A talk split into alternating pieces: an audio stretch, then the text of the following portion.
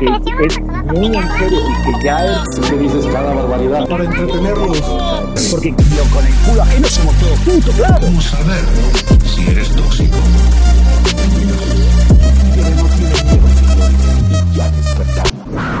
Libertarios tóxicos.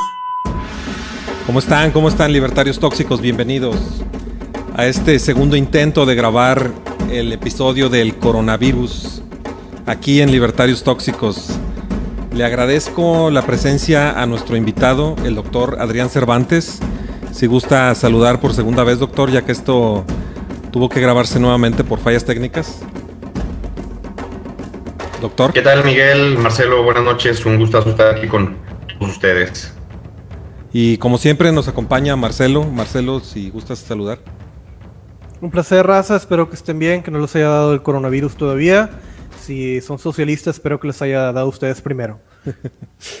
bueno, pues agradecemos mucho su presencia, doctor. Este, estábamos platicando, pero pues si me hicieran favor de repetir, este, le había preguntado cuál era la razón por la que el coronavirus no se considera una pandemia todavía.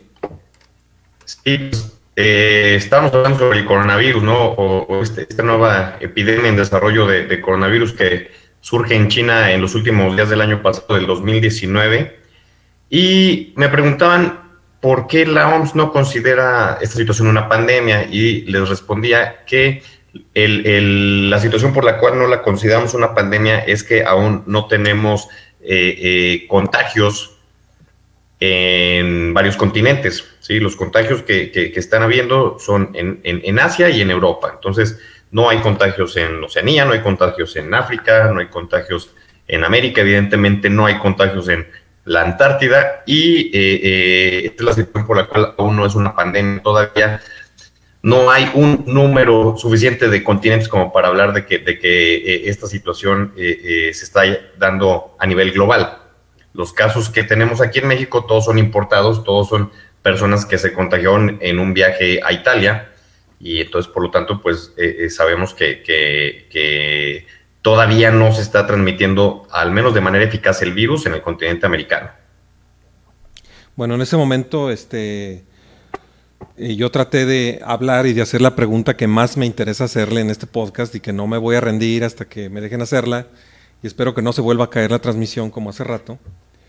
Le estaba preguntando al doctor Cervantes qué le parece el protocolo que se está siguiendo en China, que a mí me parece por demás vejatorio e ineficaz, porque según tengo entendido, a menos que me esté equivocando, en China simplemente mm, en las carreteras les toman la temperatura a las personas, las hacen, si, si fallan ese test, o sea, si tienen un exceso de temperatura, una fiebre, los bajan del coche, los amarran, Incluso en el simulacro se ve que le echan al cuello una cuerda a la persona, como la, como la que utilizan para agarrar perros los de la perrera.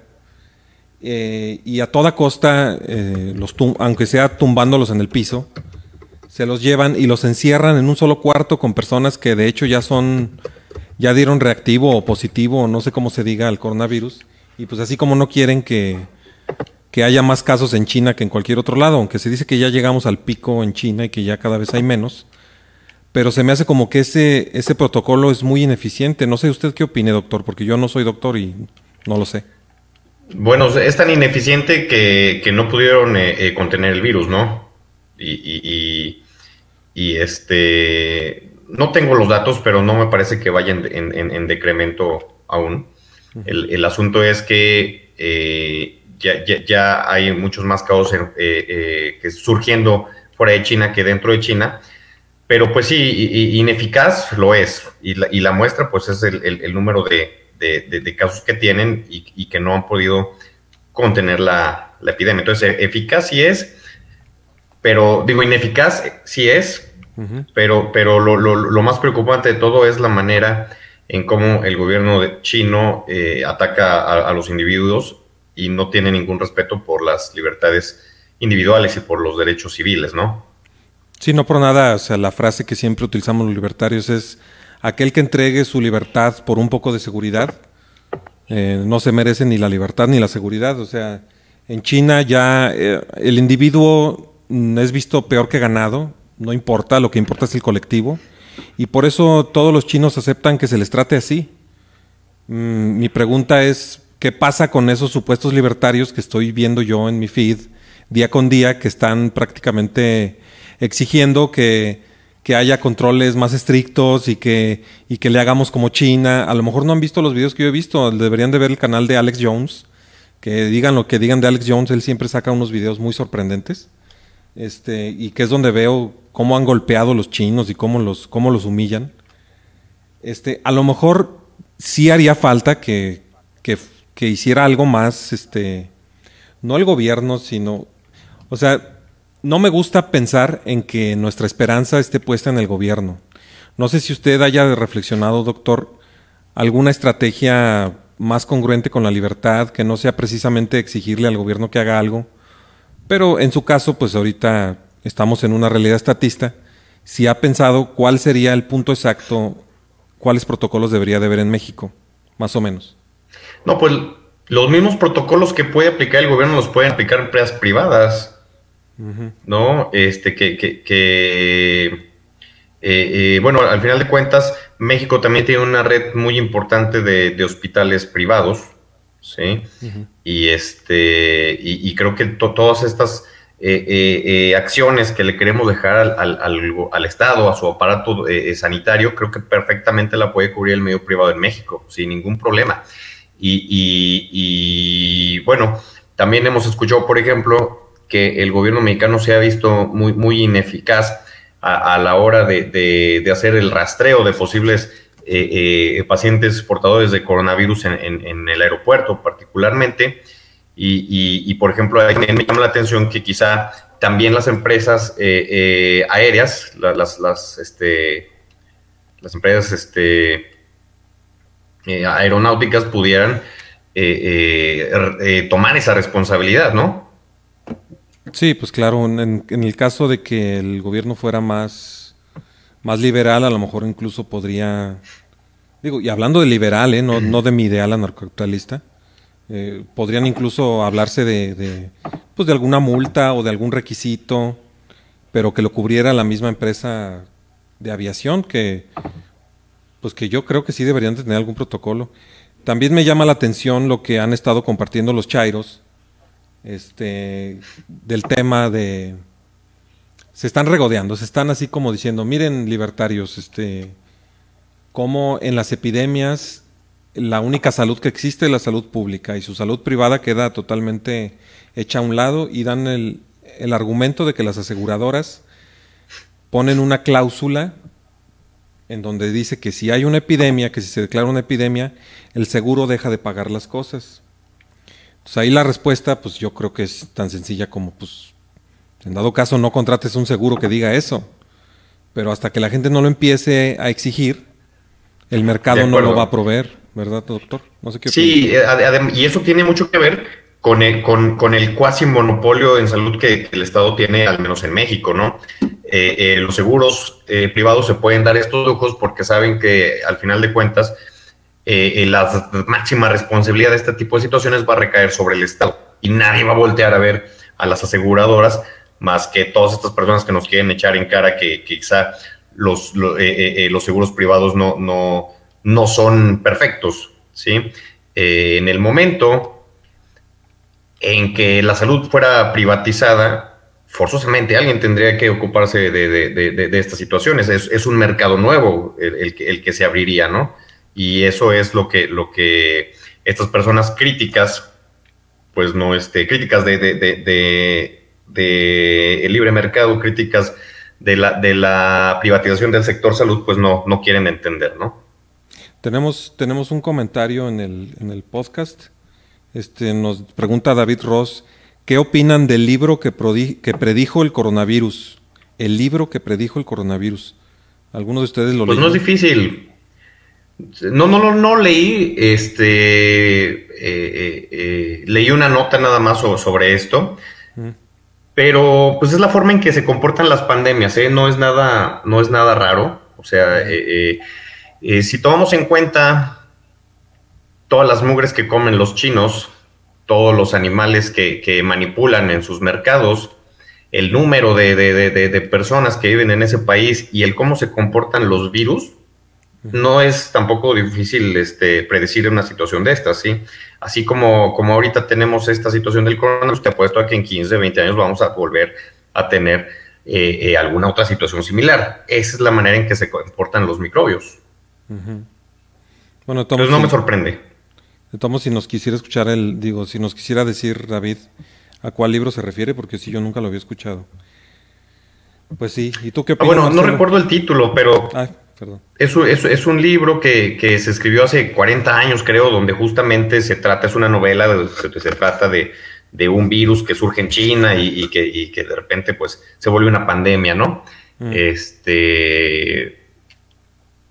A, a, mí me parece más, más catastrófico el, el, el la situación que, que estuvo con el SARS hace casi 20 años, porque el SARS tenía una mortalidad del 30%, o sea, una de cada tres personas que contraía el SARS se moría. Ajá. Y hoy el coronavirus tiene una mortalidad de alrededor de entre el 1 y el 2%. Entonces, eh, eh, eh, en ese sentido, no, no, no, estamos viviendo hoy un cataclismo o, o una situación eh, apocalíptica, ¿no? Sí, eso es, eso es una, un dato muy, muy importante. O sea, Vi el otro día una gráfica que relacionaba en un eje la posibilidad de contagio y en otro eje la mortalidad del virus. Y el, y el ¿cómo se llama? El coronavirus es pues mucho peor que el H1N1 que nos atacó en México. Pero en cuanto a mortalidad, sí. Ah, en las dos cosas, ¿no? ¿O no? Eh, no, no, la verdad es que no, no, no pero, pero sí, o sea, respecto a la diferencia bien en el contagio. En, respecto al SARS, pero, como usted mencionó, el SARS sí era muchísimo más letal.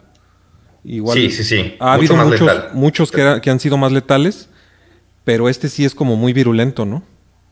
Eso, sí, este es muy, muy contagioso, sumamente contagioso y, y ese es el problema eh, eh, por lo cual se considera eh, un peligro en la salud pública, lo, lo contagioso que, que, se ha vuelto este coronavirus 2019. Eh, el, el, el, SARS de hace poco, hace 20 años, no era tan contagioso, ¿sí? Eh, creo que los casos de, de, de, de el número de casos de, SARS que, que, hoy vemos en, en el coronavirus se, se, lograron hasta después de un año de, tener el, el virus del SARS circulando. Entonces sí, es mucho, es mucho más contagioso el coronavirus actual que el, que el del SARS, pero el SARS tenía una mortalidad muy, muy elevada. Sí, también, o sea, por un lado uno puede pensar, como dicen los de la 4T, que esto es un, un catarrito, o sea, un, o como dijeron, un catarro, un catarro grave o algo así, pero en realidad sí, o sea, sí. no podemos saber todavía, ¿no? Porque Mm, la, el, el, otro caso de H1N1 que, que, es mucho más famoso por su mortalidad respecto al H1N1 del 2009 fue el de la fiebre española o cómo se llamaba la gripe española. ¿o sí, la gripe española del, del, dos, del 1918. Ajá. Que ahí murió, digo, una de cada tres personas del planeta estuvieron contagiadas en algún punto, ¿no? Y, y tenía una sí, mortalidad. Sí, sí, sí, fue una epidemia tremenda pero también tenemos que, que, que, que ver la, el, el, el, momento histórico que, se vivía, ¿no? Eh, eh, una, una, medicina muy, muy primitiva aún, eh, la, la, Primera Guerra Mundial se estaba terminando, había varias revoluciones alrededor del mundo, entonces esas eran situaciones que pues terminaban por, por provocar una, morbilidades más altas en, en, en esta influenza de, de, de, de 1918. Eh, yo creo que esa es la gran diferencia de, por qué fue más, arrasadora esa, esa influencia que la que tuvimos acá en México hace 10 años. Y también lo, lo, que me impresionó de ver aquella gráfica que ojalá la tuviera a la mano ahorita, pero no la tengo a la mano, eh, fue como el, el, la gripe porcina, o, o, no me acuerdo cómo se llamaba, el H1N1, eh, comenzó muy lentamente aquí en México, los primeros 200 días, o no me acuerdo cuántos días, estaba muy lenta, más lenta incluso que el coronavirus, pero de sí. repente se disparó. Sí, pues mira, y, y, y, llegó a sí. millones de habitantes, también a millones así, no sé si cuatro millones o cuántos millones de personas. Y, era, y ese es de origen mexicano, ¿no? Este, sí, mira, yo tengo datos eh, eh, no oficiales de, de reportes de, de- de esta eh, de, neumonías atípicas Ajá. desde enero de, de- de- del, de- del 2009. Ajá. ¿sí? Si, si recuerdan bien, el, el- el momento álgido del problema surgió por ahí de finales de abril, que fue cuando se suspendieron las clases y dijeron, ok, tenemos esta epidemia en México, tenemos muchos casos, vamos a suspender las clases, vamos a cerrar los cines, vamos a cerrar los antros, etcétera. Eso fue hasta finales de abril. Y, y parece ser que los primeros casos reportados fueron a principios de año, fueron en, en, eh, alrededor de enero de ese año. Entonces estamos hablando de tres meses antes de que, de que eh, se diera a conocer de manera oficial por parte del, del, del gobierno eh, eh, que, que, teníamos ese problema. Entonces sí, por, probablemente sí eh, comenzó despacito. El, el, la epidemia in, inició en México, inició en, en California me parece, pero donde estalló fue en México Ah. y, y- y fuimos el, el- el- el epicentro de, de- de aquella, de aquella eh, eh, pandemia y particularmente aquí San Luis Potosí y, y el Estado de México y la Ciudad de México fueron los sitios más, más afectados y pues fuimos el de, del 2009 nosotros. Pues ahí es donde me gustaría también como llegar a una reflexión, donde me pregunto si de verdad las acciones de los gobiernos tendrán tanta relación con, con, el, con, con el contagio final de, sujetos, porque mm, pues no creo que haya tenido nada que ver lo que ha hecho el gobierno cuando iba despacito, ni creo que haya tenido nada que ver lo que hizo el gobierno cuando de repente explotó.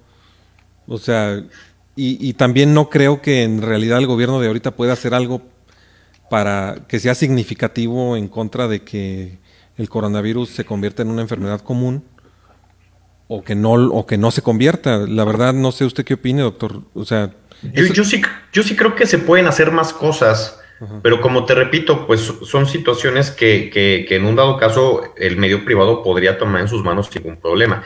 Sí creo que, que la Secretaría de Salud tuvo mucho que ver en, en la contención de la influenza H1N1 eh, hace 10 años. Ajá. A mí sí me parece que, que las acciones que se iniciaron eh, a partir de, de abril de aquel año jugaron un papel fundamental para que, para que eh, eh, eh, el virus de la influenza no, no, este, no fuera más catastrófico. Pero te repito, o sea, es una situación que, que- a falta de Estado perfectamente el medio privado hubiera podido contener.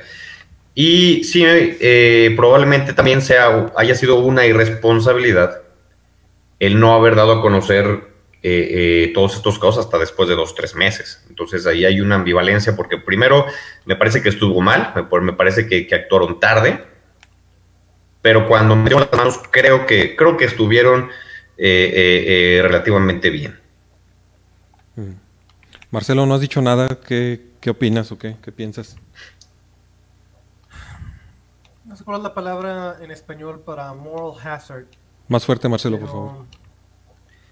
No sé cuál es la palabra en español para moral hazard, pero esencialmente creo que está, estamos cayendo en el problema de, de básicamente pasar el, problema al gobierno y pensar que se va a solucionar cuando claramente se ha muestra que, que no, no, no puedes depender de ellos y hacer a la población más, más dependiente de un sistema que, que es ineficiente, que no tiene, no tiene una, pues, un- una manera coherente de, de operar, ¿verdad? Y que, y que podemos ver claramente cómo no están los, los intereses alineados, ¿verdad? Para que se solucione el problema lo más rápido posible.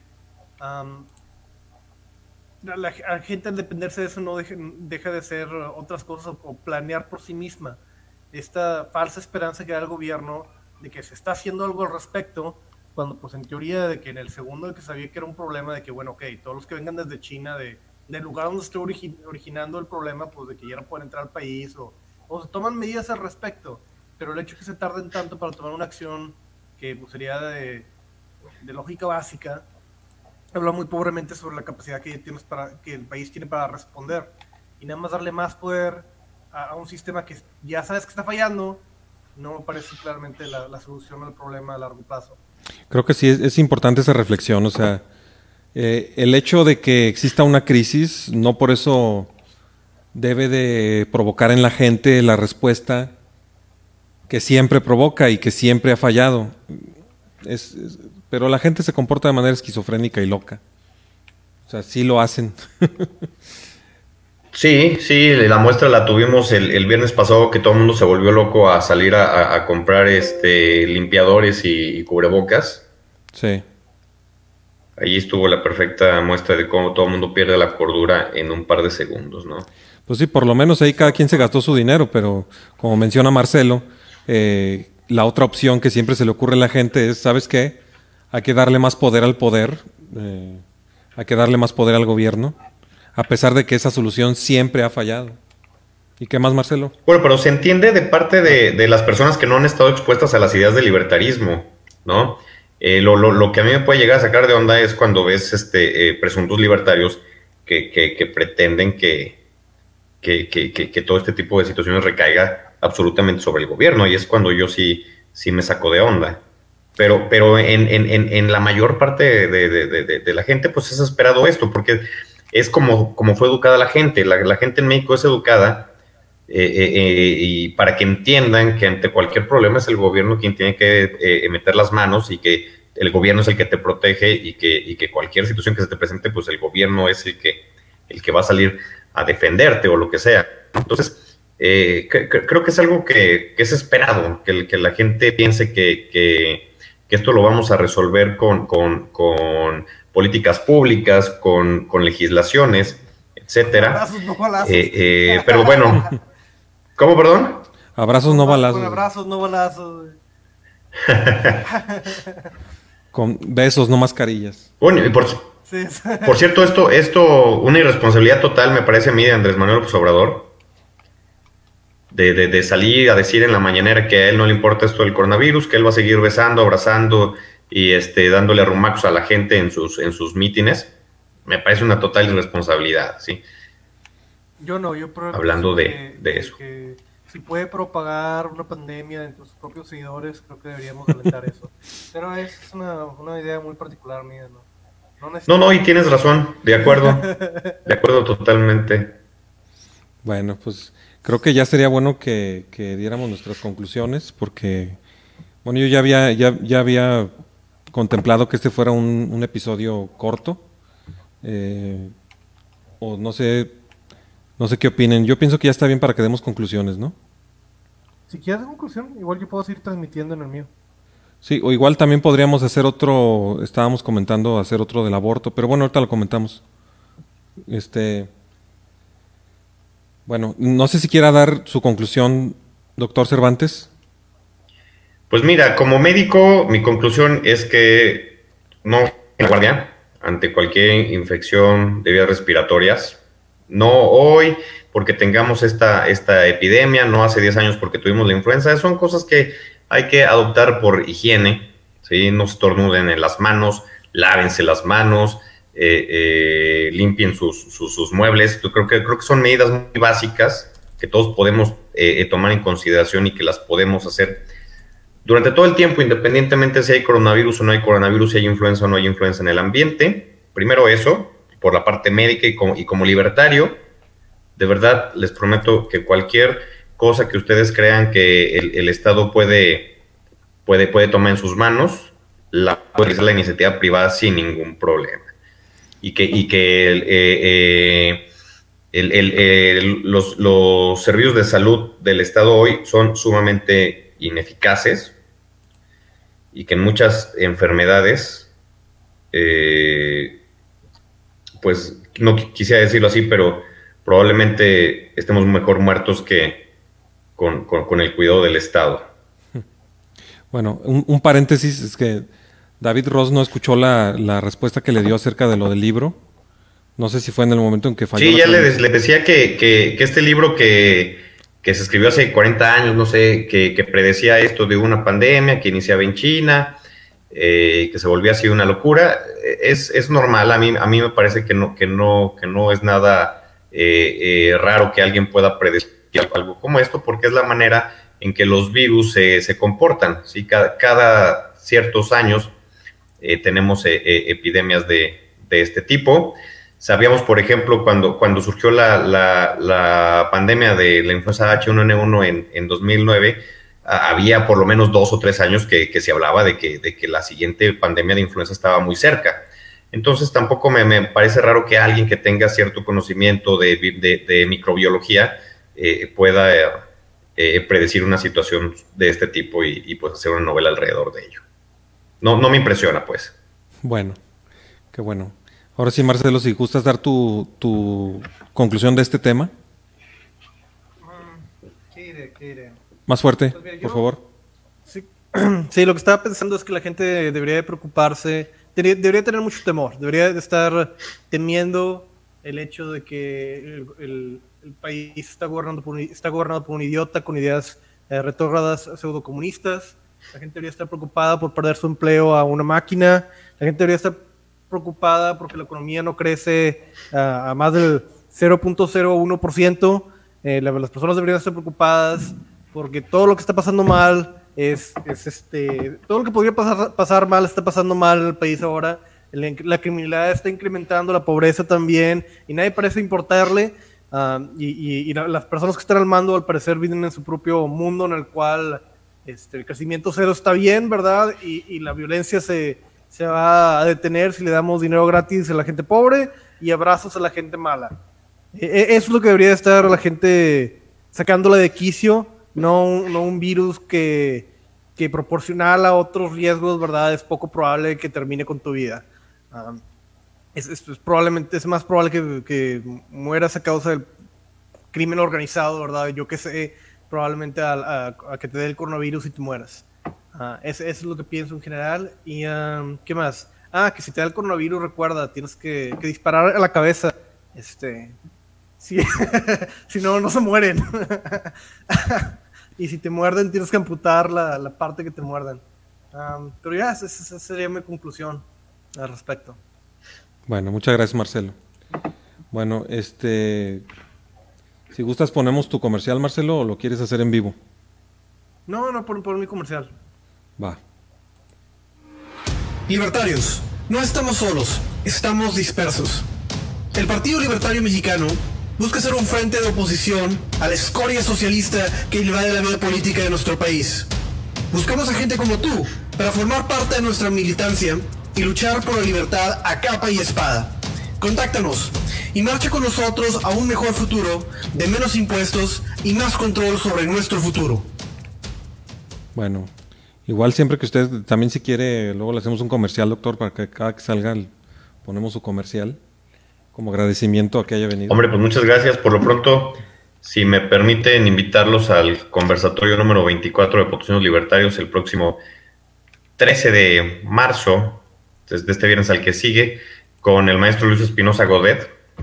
Aquí vamos a andar en San Luis Potosí para quien se quiera echar una vuelta. Excelente, muchas gracias. Bueno, pues mi conclusión sería lo que ya les había dicho. Eh, el precio de la libertad es la eterna vigilancia. No dejes que por, por querer buscar la seguridad entregues tu libertad, porque si haces eso ya se sabe que no vas a obtener ninguna de las dos. El método de China, que mucha gente está reclamando que quieren que también se implemente en México, no funcionó, ya nos lo dijo un profesional de la salud que tenemos aquí presente.